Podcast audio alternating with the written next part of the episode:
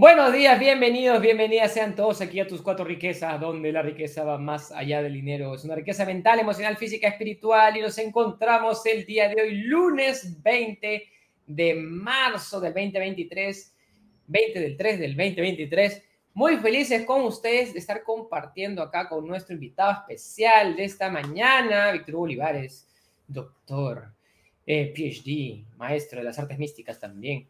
Eh, desde México también, así como el doctor Miguel Ruiz también. Ahí no, eh, felices de estar con, con Víctor Hugo compartiendo esta mañana y muy, muy contentos para, para seguir aprendiendo juntos. ¿Cómo estás, Tami? Muy buenos días. Buenos días, Mario. Primero yo quiero agradecer a Víctor Hugo, ya que el jueves lo comprometí públicamente a que nos acompañe. Gracias, Víctor Hugo. Gracias por, por seguirnos, porque Hoy día vamos a aprender muchísimo, vamos a compartir esas lecciones que nos ha dejado este maravilloso libro de La Maestría del Amor. Ya lo terminamos, pero hoy día vamos a compartir un poquito de esos fragmentos, de esas cositas que han quedado en nuestra cabecita, de repente que no entendimos o han quedado marcados en nuestro corazón. Así que gracias, Víctor Hugo, y gracias a todas las personas que nos siguen porque esto retroalimenta nuestro compromiso para con ustedes, para seguir brindando un poco de este crecimiento en nuestro desarrollo personal sobre estas cuatro riquezas, esos cuatro pilares que nos hacen sacar una mejor versión de cada uno de nosotros. Víctor Hugo, ¿cómo estás? Muy bien, muchísimas gracias, este, Tami, y es un placer estar con ustedes, Mario, muy buenos días. Es un honor realmente estar por aquí con ustedes compartiendo. Gracias por la invitación. Gracias, Víctor Hugo, gracias. Y no sé si tu micrófono está un poquito lejos, pero se escucha un poquitito bajo. Pero, Víctor Hugo, quiero primero comenzando a ver si te puedes presentar para todos, para que te conozcan, eh, un poquito sobre ti, antes de, antes de ingresar en, hablar sobre el, sobre el tema principal. Claro que sí, como no, con mucho gusto. Eh, mi nombre es Víctor Hugo Olivares Peregrino. Yo soy eh, ingeniero electrónico de profesión. La verdad es que hice lo que me enseñaron mis papás, ya sea desde el punto de vista de estudiar para buscar tener este, éxito en la vida y también desde el punto de vista del amor. Estudié la ingeniería, una maestría, un doctorado. Estuve más o menos por ocho años y medio dirigiendo un centro nacional de investigación hasta que dije, ¿y qué? ¿Qué más? ¿Cuál es tu vida? Todo el tiempo puro trabajar, eh, habiendo dejado pues al menos un matrimonio en el camino, un hijo, y al recuento de los daños dice uno, pues con qué me quedé, en la manera, en la forma personal, con el amor, el cariño, la parte de la riqueza material, lo económico. Y entonces dejé toda esa parte de lo que viene siendo ser funcionario federal y me quedé únicamente como profesor investigador en la misma institución que yo dirigía. Y empecé a formarme, empecé a formarme en las cuatro riquezas. Me formé como líder de cash flow y ahora como líder de cuatro riquezas. Gracias, gracias. Y, y me encanta esto que tú dices, o sea, es cómo, cómo, cómo los aprendizajes de todo lo que tú mencionas, sobre todo, ¿no?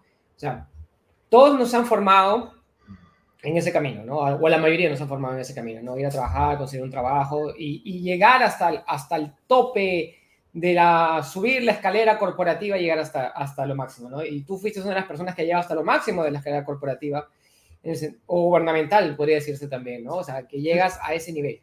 Pero cuando estás en ese nivel, te das cuenta, haces el recuento de daños y ves lo que se queda atrás, ¿no? Y dices, ok, creé una familia, hice esto, pero se destruyó todo por por ese desbalance, ¿no? Entre lo que es el desarrollo profesional, riqueza en, términos de dinero, por así decirlo, solamente, pero por ese lado hay ese desbalance. Que, este, y, esa lección es súper, súper, súper importante porque tenemos que tener, o sea, al final dices, ok, ¿y ahora qué? qué?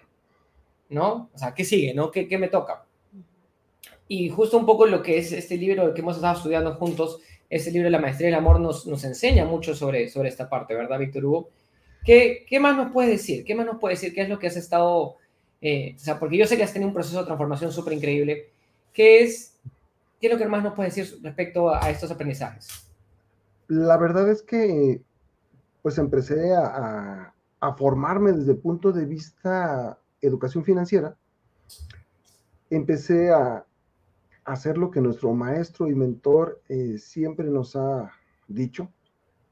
Hay que convertirse en un maestro verdadero si quieres este, ser un líder de cash flow real. De tal suerte que el día de hoy, desde el punto de vista financiero, eh, juego cash flow en la vida real, diario, diario. Y por otro lado, para no descuidar las otras riquezas también, he buscado formarme dentro de otras áreas. También tomé algunos este, estudios con maestros eh, verdaderos en el sentido de lo que son mm, estudios, eh, y debo decirlo, eh, no completamente formales, porque así son los maestros verdaderos. no siempre tiene que ir uno a la universidad para poderlos adquirir, sino es en la práctica. En este caso, en educación de cuestiones médicas, lo voy a, pero no eh, alternativas. Eh, tuve la oportunidad de entrenarme con el desarrollador de una técnica que se le llama par biomagnético. Eh, el día de hoy él ya descansa, durante la pandemia fue que llegó sus últimos días, pero dejó todo un legado. Y es, era mexicano, de tal suerte que tuve la oportunidad de entrenarme con él. Y de ahí empecé con otras este, diferentes técnicas alternativas de energía, energéticas. Entonces, me invitaron también a ser profesor de ese tipo de cuestiones en una universidad de manera formal, en la facultad de enfermería, y estuve más o menos como por, eh, se puede decir que casi dos años. ¿Por qué? Porque se atravesó la pandemia, entonces todo se suspendió. y por otro lado, el estudio dentro del club de cuatro riquezas, hemos tenido la oportunidad de experimentar diferentes crecimientos en todas las áreas. Y me encanta esta parte que, o sea, tú has llegado a la cúspide del estudio formal, que es el PhD, el doctorado. Correcto. Y, y, después dices, ok, pero no es, no es, no es todo. No, no, o sea, hay algo más. Y me encanta que ahora entras a este rubro que es la sanación holística con lo que se llama, lo que tradicionalmente lo llaman ahora medicina alternativa. Antes era la, medicina tradicional, ahora, ahora, se llama medicina alternativa. Hace 100 años era tradicional. La manera que curábamos. Era la manera que curábamos, ¿no? Y hasta que se quedaron las escuelas de medicina. Y, y, le pusieron un veto a ese tipo de cosas, ¿no? Pero ahora se vuelve a redescubrir y ahora se vuelve a practicar y me encanta que, que esa, eh, yo, nos, nos, ha tratado Víctor Hugo a los dos y hemos quedado súper contentos nos ha alineado. Nos ha alineado los campos energéticos. Y es interesante porque, porque tú entiendes el campo electromagnético desde el punto de vista del doctorado, desde, desde las ciencias más, digamos, más tradicionales, y ahora lo aplicas y lo utilizas a través de la otra, la, la parte de sanación. Así que esa es una, una super experiencia que tú tienes en, en ambos lados. Sí, porque es lo que decimos, ¿no? Ser, ser, ser de los dos lados. Así es, Mario. Y, y, si me lo permiten, déjenme decirles que tan funciona la parte de la alineada que conozco una pareja que vino de Perú y este, querían ser papás. Y aquí resultó que, que lo lograron, ¿no? Regresaron a Perú, este, nada más a dar noticias. De que ah, tú eres el culpable, ahora todo tiene ah, sentido. Ya, ya. Vamos a pasar a la factura después acá, Víctor. ahora todo tiene sentido, todo encaja. Gracias, Víctor Hugo. Y hoy día vamos a hablar un poquito ya iniciando sobre estas experiencias que nos ha dejado el libro. Pues voy a hacer un recuento de, todos los capítulos brevemente. ¿no? Hemos tenido 12 capítulos donde iniciamos pues con la mente herida, la pérdida de la inocencia, el hombre que no creía en el amor, el camino del amor, el camino del miedo, la relación perfecta, la cocina mágica, que creo que fue uno de los que más me gustó también, el maestro del sueño, sexo, el mayor demonio en el infierno, la cazadora divina. Ay, yo cuando me reflejé ah, sí, la cazadora divina, ese te gustó, creo que ese te gustó más. Ver con los ojos del amor, sanar el cuerpo emocional y Dios en ti. Cuéntenme, no sé, de repente, Mario, Víctor Hugo, ¿cuál fue el capítulo o qué fue lo que, eh, parte del libro, de todo lo que hemos ido comentando, eh, a lo mejor sintieron rechazo o a lo mejor fue con lo que más sintonizaron y dijeron, yo todavía estoy por ahí o ya superé esta parte? En lo personal, este, también, la parte de que nos dicen el sexo, el mayor demonio. Yo creo que no es así. Yo creo, y lo voy a decir, tal vez suena un poquito fuerte, hemos convertido al amor, para mí, en el mayor demonio. No dije que lo sea.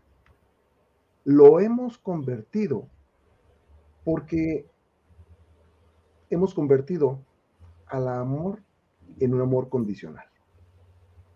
Si tú haces esto, yo te quiero. Si te comportas de tal manera, si vistes así, si sales a tales horas o no sales, si dedicas tu vida al sacrificio y al dolor, entonces encontrarás el reino de los cielos. Todo desde ahí viene condicionado. Y nos enseña Miguel Ruiz que el amor no es eso. El amor es respeto. Y sobre todo respetar el libre albedrío. De tal suerte que entonces aquel amor que nos presentan en las películas, en las telenovelas, y por lo tanto nos han educado y lo vemos día a día en la sociedad, es un amor de sacrificio, de dolor. Y nos dicen todavía, del odio al amor hay un paso. Entonces, el amor de telenovela. Sí, exactamente. Y por ejemplo, cuando lo vemos en la parte sexual, eh, no hay ningún respeto por las preferencias sexuales, normalmente en la cultura. Eso no es amor. Amor es respetar. Si tú tienes esas preferencias, son tus preferencias.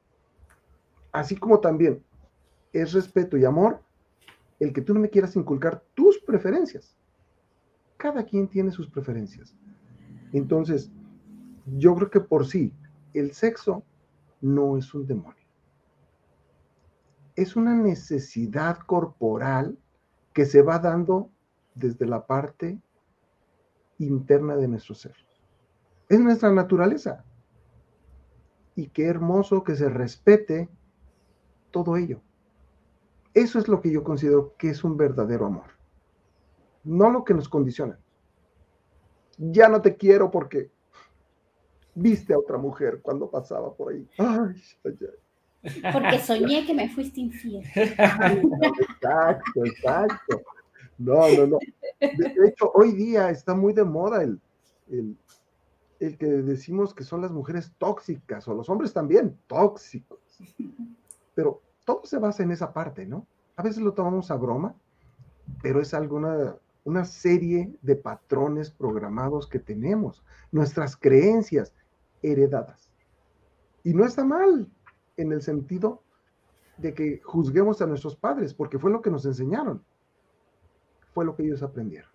Pero el día de hoy ya no somos niños, somos adultos y tenemos el poder de cambiar si queremos hacia esa transición. Y podemos ver de manera muy natural en los niños un verdadero amor, un amor que no está condicionado. Siempre existirán conflictos entre las parejas como también los hay entre los niños habrá diferencias y discuten y pelean, pero al rato ya se les olvidó todo. No existe el rencor, no son los pleitos de ego, porque conforme vamos creciendo y nos van educando, nos educan en el ego y en el amor condicionado. Eso es lo que creo, Tami, es lo que creo que ese es el verdadero demonio que hemos creado dentro de nosotros y, hemos programado. De manera general, todo gira en torno a ello. Al menos en la parte del, libro y lo que vemos y nos están enseñando. Si nosotros a nivel personal empezamos por querer cambiar nosotros y no por querer controlar a nuestros semejantes, qué hermoso sería. No sufriríamos. Porque, por ejemplo, un celoso sufre y sufre bastante y hace sufrir a la pareja Porque si él sufre, pues el otro también tiene que sufrir. Eso es el amor. Pero no el verdadero. Es lo que creo, no sé cómo lo ven. Gracias, Víctor Hugo, me, me, encanta. Y primero saludos, acá nos va a ver, buenos días, Tami, Víctor Hugo y Mario, Dora, saludos, Tami, Mario, Víctor Hugo, ¿cómo están? Y bueno, hello chicos, saludos. Los mejores maestros de la vida son los niños. Y me encanta esto que dice, o sea, este es el amor, el problema es que primero aprendemos amor condicionado de nuestros padres.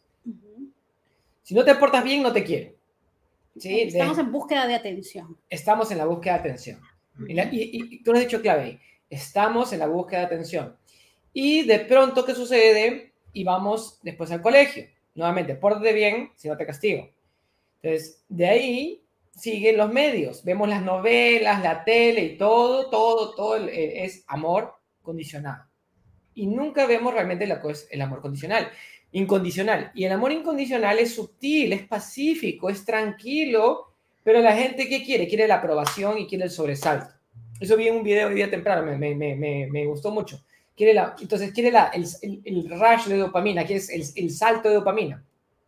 Y lo que sucede con eso es que buscan, ¿dónde consigues eso? En un tóxico, en una tóxica, en una relación que, que, te tiene, que te tiene, este, ¿cómo se llama? Siempre, siempre pendiente de lo que, lo que otra persona va a sentir y de la retribución y así te odie, te ame, te, te castigue. Te, ¿Por qué? Porque tienes el salto de dopamina. Pero el amor real, eh, o sea, el, el, el, amor incondicionado es sutil, es súper suave. No sé, ¿quieres decir algo más, Tami, Víctor Hugo, de esto? También manda saludos Melissa Díaz, buenos días, Tami, Mario, Víctor. ¿Se puede mandar corazoncitos sobre esto? Ah, no, manda corazoncitos, sí. Mario, yo creo que hemos llegado a un extremo tal que hay mujeres que dicen, ya no me quieres. ¿Por qué? Pues es que ya no me pegas. ¡Ay, caramba! Hay quienes este, están metidos en una relación sadomasoquista. Porque buscan esa dopamina que tú estás diciendo. Porque de niños eso nos programaron. Y qué triste esa situación. Pero bueno, siempre dicen que para un descosido hay un roto. Entonces vemos aquí en esta parte, ¿no? Un poquito del proceso sobre eh, cuando hemos iniciado, ¿no? Cómo es que se abren estas heridas emocionales, ¿no? Y es como de pequeñitos somos inocentes, estamos en una búsqueda de una inocencia sobre eh, nuestras emociones, sobre conocimiento, todo es nuevo, todo queremos experimentar, pero de pronto nuestra primera base, que muchas veces son papá y mamá o las personas con las que nos criamos, empiezan a generar esas primeras heridas chiquititas, ¿no? Y veíamos la mente herida, donde ese planeta que tenían, pues estaban llenos de heridas por todo el cuerpo, pero aquí en la vida real es nuestra mente que mientras vamos creciendo se va convirtiendo en, un cuerpo completamente de heridas y nuestra mente va haciendo así. Y esto es a raíz de cómo nos van eh, condicionando, cómo vamos aprendiendo del día a día. Entonces, si tú ves a mamá y a papá que se aman, entonces tú empiezas a amar, pero si ves que todo el tiempo están peleando y todo el tiempo están ahí generando conflicto hasta porque pasó la sombra, entonces es lo que empiezas a aprender y se convierte en algo natural. Y eso es lo que empieza a generar esas primeras heridas. Pero luego estas heridas no se quedan ahí, sino empiezan a infectarse, porque se suman las experiencias que tú ya les contribuyes. Y en esas experiencias puede ser que encuentras el primer amor, o con las amigas, o con los amigos que te traicionan, que no son lo que tú pensabas, que les colocas mucha, mucha, eh, de repente mucho compromiso y, ellos se decepcionan por completo. Entonces son muchas cosas que se vienen involucrando. Finalmente, estas heridas se convierten en una herida con mucha pus, que empiezan a generar llagas tremendas, dolor tremendo, que como no lo vemos, no sabemos que están ahí y simplemente pasan desapercibidas. Pero a más va avanzando la vida, más van creciendo y se van convirtiendo en forados grandes que no solamente lo tenemos nosotros, sino que empezamos a compartírselos a otras personas pensando que la experiencia que yo viví es lo mismo, la misma solución que tiene que vivir la otra persona. Y es ahí donde nuestra mente se dispara porque buscamos atención, porque buscamos que nos retribuyan por el daño que nos han hecho, pero sin saber cuál realmente es el daño. Y de pronto empezamos a vivir entre el cielo y el infierno. Y en ese sentido, convertimos nuestra vida completa en un infierno. Y entonces empezamos estas relaciones que ahora las llamamos relaciones tóxicas, pero que no hay otra cosa más que una falsedad en nuestra mente, que nos hemos creído cosas o creamos cosas en nuestra mente para hacernos sentir bien, pero que finalmente terminamos más dolidos que cuando iniciamos. Y en ese proceso de esta pérdida de inocencia, de esta, ah, de, esta de, vivir en este infierno, como nos dice Víctor Hugo y, Mario, pues empezamos a, vivir una, una, relación falsa de yo te necesito, yo te pego y por eso quiero que estés en mi vida y no quiero que te vayas. ¿Qué opinan de eso? ¿Qué, qué más nos dice Víctor Hugo? Sí, haciendo otra analogía también, yo podría este, decir que nos volvemos adictos nos volvemos adictos al dolor y nos metemos en, el patrón de ser víctimas. De tal suerte que primero decimos, ese es el amor, entonces es dolor. Nos volvemos adictos al dolor, pero en ese afán de querer llamar más la atención, tomamos otras adicciones, como por ejemplo las drogas. Y entonces queremos encontrar ahí la solución y en realidad encontramos más dolor. Y nos vamos metiendo en cada una de las diferentes adicciones. ¿Por qué? Porque queremos jalar la atención, como bien nos dices. Jalar los reflectores a nosotros. Y es una situación en la que nos han enseñado que eso es el amor. Sufre, sufre. Porque el reino de los cielos será de aquellos que guarden la compostura que nos indica. Eso es lo que creo también.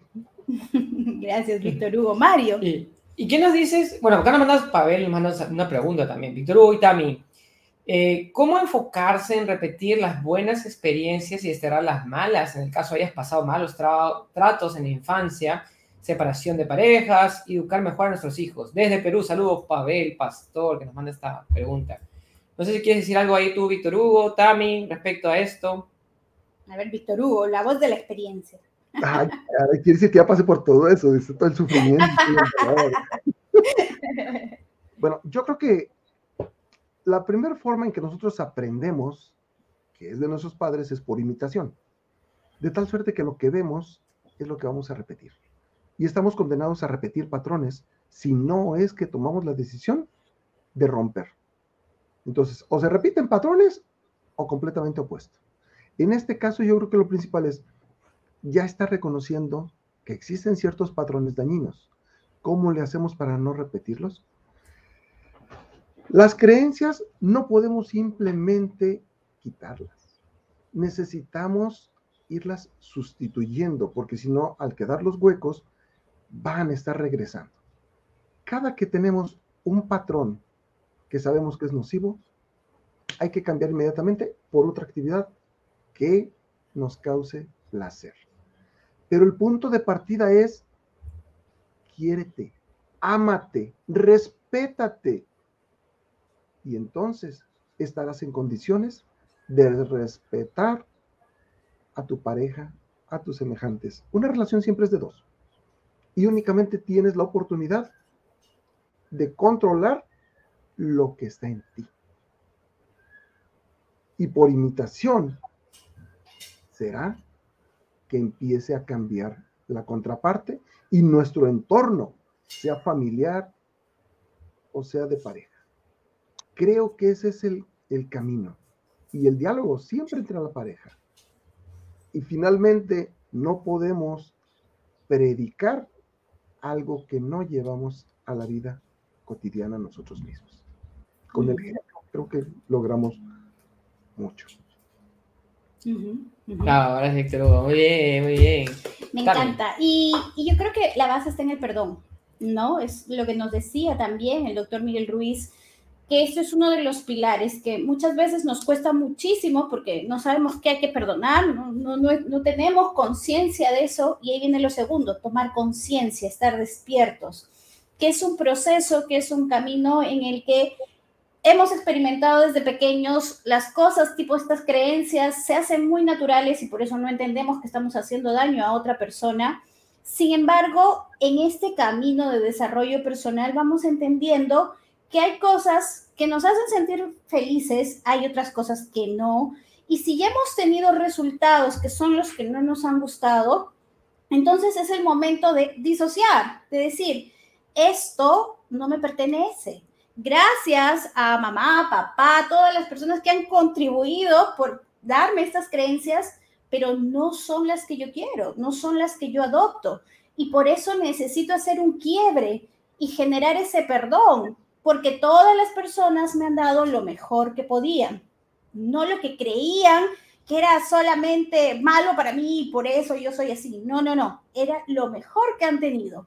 Y en ese sentido, si tú consideras que hay cosas que hay que cambiarlas, pues ahora tú ya eres consciente, consciente de crear algo nuevo, porque ya viste cuál fue ese resultado que hoy tienes y de repente está lleno de heridas emocionales y tú no quieres que pase lo mismo. Sin embargo, no hay bueno ni malo. Todo es lo que tiene que ser porque gracias a esas heridas que has acumulado, hoy eres quien eres, pero necesitas ser una mejor versión de ti. Entonces es el perdón, tomar conciencia, disociar y decir, esto quiero, esto no quiero, y ahora cuál es el nuevo rumbo y las nuevas cosas, las nuevas creencias que adoptas, y siempre estar despierto, porque en el menor momento que te duermes otra vez caemos y otra vez regresamos a lo mismo. No sé, Mario, si quieres aportar algo. Acá nos dice Dora, necesario tomar conciencia de nuestros patrones, reconocerlos y trabajar para que no se repitan. Adicional a lo personal y familia, en el trabajo y comunidad. Y rescatando lo que nos decía el doctor Ruiz, decía, ¿no? Son los tres pasos. ¿Sí? Primero es el bisturí, el bisturí que abre la herida emocional, ¿sí? Que deja salir lo que está, lo que está dentro. y ese bisturí viene con la verdad ser honesto con uno mismo y tomar conciencia de las cosas. ¿sí? Tomar conciencia de los errores, tomar conciencia de los patrones, tomar conciencia de todo. ¿sí? La segunda parte es sacar toda la cochinada que está dentro. Y esa cochinada que está dentro, esa materia, esa pus, ese veneno emocional, se saca con el perdón. El perdón hacia el otro. No tienes que ir a buscar a la persona y decirle perdóname. no tienes que ir a buscar al otro y decirle te perdono. El perdón es es interno y es con uno mismo. Que lo perdones no significa que vas a decir, sí, ven de vuelta y este, ven, hazme, más daño. No. El perdón primero es para ti. Es para sanarte tú, para liberarte tú, para perdonarte tú y perdónate a ti mismo por los errores que has cometido. De repente la persona no tenía el problema, pero tú le pusiste muchas cosas encima, le pusiste muchas expectativas encima, creaste una persona que no era, como parte de tu sueño y tus expectativas. Entonces, perdónate por cometer ese error. Por decir, ah, él puede llegar hasta allá arriba y nunca llegó hasta allá arriba y por eso te peleaste. No, no funciona así. Entonces, perdónate a ti. Y de ahí el bálsamo que cura y que sana es este, el amor, el amor incondicional, que es este, la compasión, es entender esa parte que está ahí y eso te va a dar la ayuda de sanación para sanar esas heridas. Víctor Hugo. Sí, Mario. Qué, qué buena explicación nos has dado pero aún así algunas personas dicen, bueno, sí, sí, pero ¿cómo sé cuándo ya me perdoné? ¿Cómo sé cuándo ya perdoné a mi prójimo? O nada más está la herida ahí latente. Me voy a atrever a exponer cómo considero yo que sé que ya perdoné o que a mí mismo o al semejante. Una, dejo mi papel de víctima. Eso es, yo ya me perdoné. Ya no tengo por qué estar buscando sufrimiento. Dos, reconozco a aquellas personas que me lastimaron, queriendo o no queriendo, como mis grandes maestros. que me llevaron al punto en el que estoy. Y entonces, si ya no les guardo rencor y simplemente los reconozco como que me dejaron una enseñanza, gracias por ello, porque por eso ahora puedo crecer. Entonces es cuando sé que ya los perdoné. No sé qué, qué piensen de esta forma de ver, de ver las cosas. Me, encanta esto, que, esto que, mencionas, ¿no? O sea, cuando puedes ver a la otra persona que te hizo daño o se hicieron daño mutuamente y no sabes realmente qué, cuántos años ha hecho hacia el otro lado, como un gran maestro, como una persona con gratitud. Cuando ves como maestro es porque lo ves con gratitud. Gracias por venir a mi vida, porque con toda la basura que me lanzaste y todos los cuchillos y todas las peleas y todos los conflictos y todo lo que pasó y todo lo mal que me hiciste sentir y todo lo bien también, gracias por eso también, pero gracias, hasta aquí nomás, te agradezco, pero yo sigo adelante. Y cuando ves cuando grandes maestros de tu vida, es ahí donde viene ese aprendizaje y me parece lindísimo lo que has dicho, porque es ahí donde te sientes que ya te has sanado. ¿Algo más también? Y es reconocer ese Dios que está en ti, ese amor así completamente maravilloso y abundante que está en ti. No necesitamos a buscar abundancia en otro lado porque la tenemos dentro. Entonces, yo quiero agradecerte, Víctor Hugo y Mario, porque estos, estas semanas, estos capítulos han sido maravillosos. Con esto terminamos este lindo libro, La Maestría del Amor, gracias al doctor Miguel Ruiz y le vamos a dar la bienvenida a un nuevo libro. Mañana empezamos con Vendedores Perros. ¿Lo has leído? ¿No lo has leído? ¿Lo conoces? ¿Sabes qué tipo de raza eres de perro? Oh, no, es muy fuerte eso. Mañana empezamos con este nuevo libro. Y, antes de terminar, quiero dar unos minutitos más porque Víctor Hugo se va a una te vas a un ratito a una ceremonia muy bonita, muy especial. Nosotros la vivimos en México. Este, ¿Puedes contarles un poquito, Víctor, qué es lo que vas a hacer dentro de un rato? Eh, voy a asistir a, un temazcal, a una ceremonia de temazcal que consiste, a grandes rasgos, en volver a nacer. Es el, el simbolismo. Son como eh, los iglús, que son muy, muy famosos y los vemos en las caricaturas, más o menos es eh, un lugar semejante donde entras, está prácticamente todo a oscura o cuando mucho existe una entrada de luz a través de un este, cuarzo, de tal suerte que entra una luz especial. Tienen una orientación también especial y simbolisma, simboliza el útero de la mujer, que en este caso sería la madre tierra. Entonces entras y adentro se, tienen eh, lo que se denomina como abuelitas, que son unas piedras calientes y se les pone té y se evapora. Todo encerrado, sube la temperatura tal como se supone que eh, pasa en el vientre de la madre. Y entonces empiezas a entrar en un estado en el que vas soltando todos tus temores, vas subiendo tu frecuencia, tu nivel, y bajo una serie de ritos y mantras que se repiten, entras en sintonía y te ayuda a liberar todas las cuestiones que traigas eh, energéticas, como también tóxicas, porque ayudamos al cuerpo, se abren los cuerpos, empiezas a sudar, estás un tiempo programado ahí más o menos de una hora, dependiendo si lo aguantamos, puede haber intervalos de descansos que les llaman puertas, si es que es ceremonial, o también hay terapéutico, que eso es más este, como el que vamos a asistir el día de hoy, es terapéutico e inicia un reset en nuestro cuerpo. Básicamente, es Mario. Qué maravilloso. A mí, cuando nosotros lo llevamos, nos dijeron, es el camino del guerrero. Es el camino del guerrero. Entonces, y me encanta eso porque es la sensación para los que, los que les interesa es muy parecida a una sauna.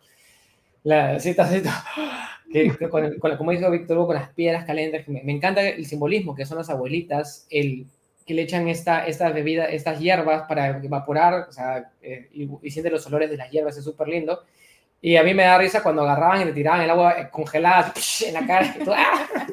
Ah, sí, sí, sí. Y te reías, ¡ay! Te caía en el agua. Y es todo oscuro, ¿no? Entonces es muy, muy, muy impresionante, muy lindo. Súper recomendado.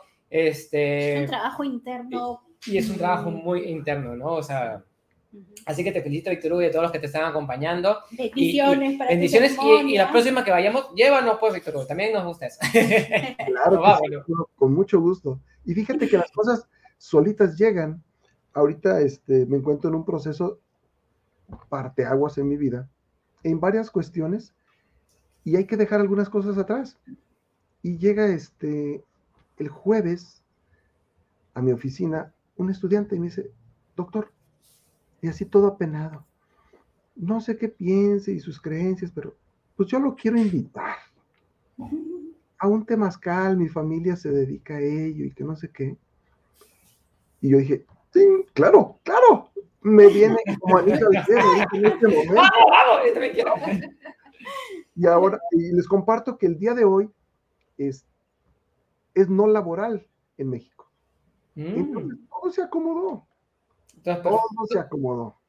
todo el universo es perfecto. Así que nos ha traído desde México esa sabiduría del, do- del doctor Miguel Ruiz, que es una sabiduría de toltecas, y no, no acuerdo si es tolteca, azteca o maya, la, tra- la tradición del temazcal, o mucho más antigua, tal vez no sabemos, pero va a estar sensacional. Así que, Víctor gracias nuevamente, nos hemos pasado un poco, muchísimo el tiempo, pero gracias a todos por vernos. Víctor muchísimas gracias, gracias Tami.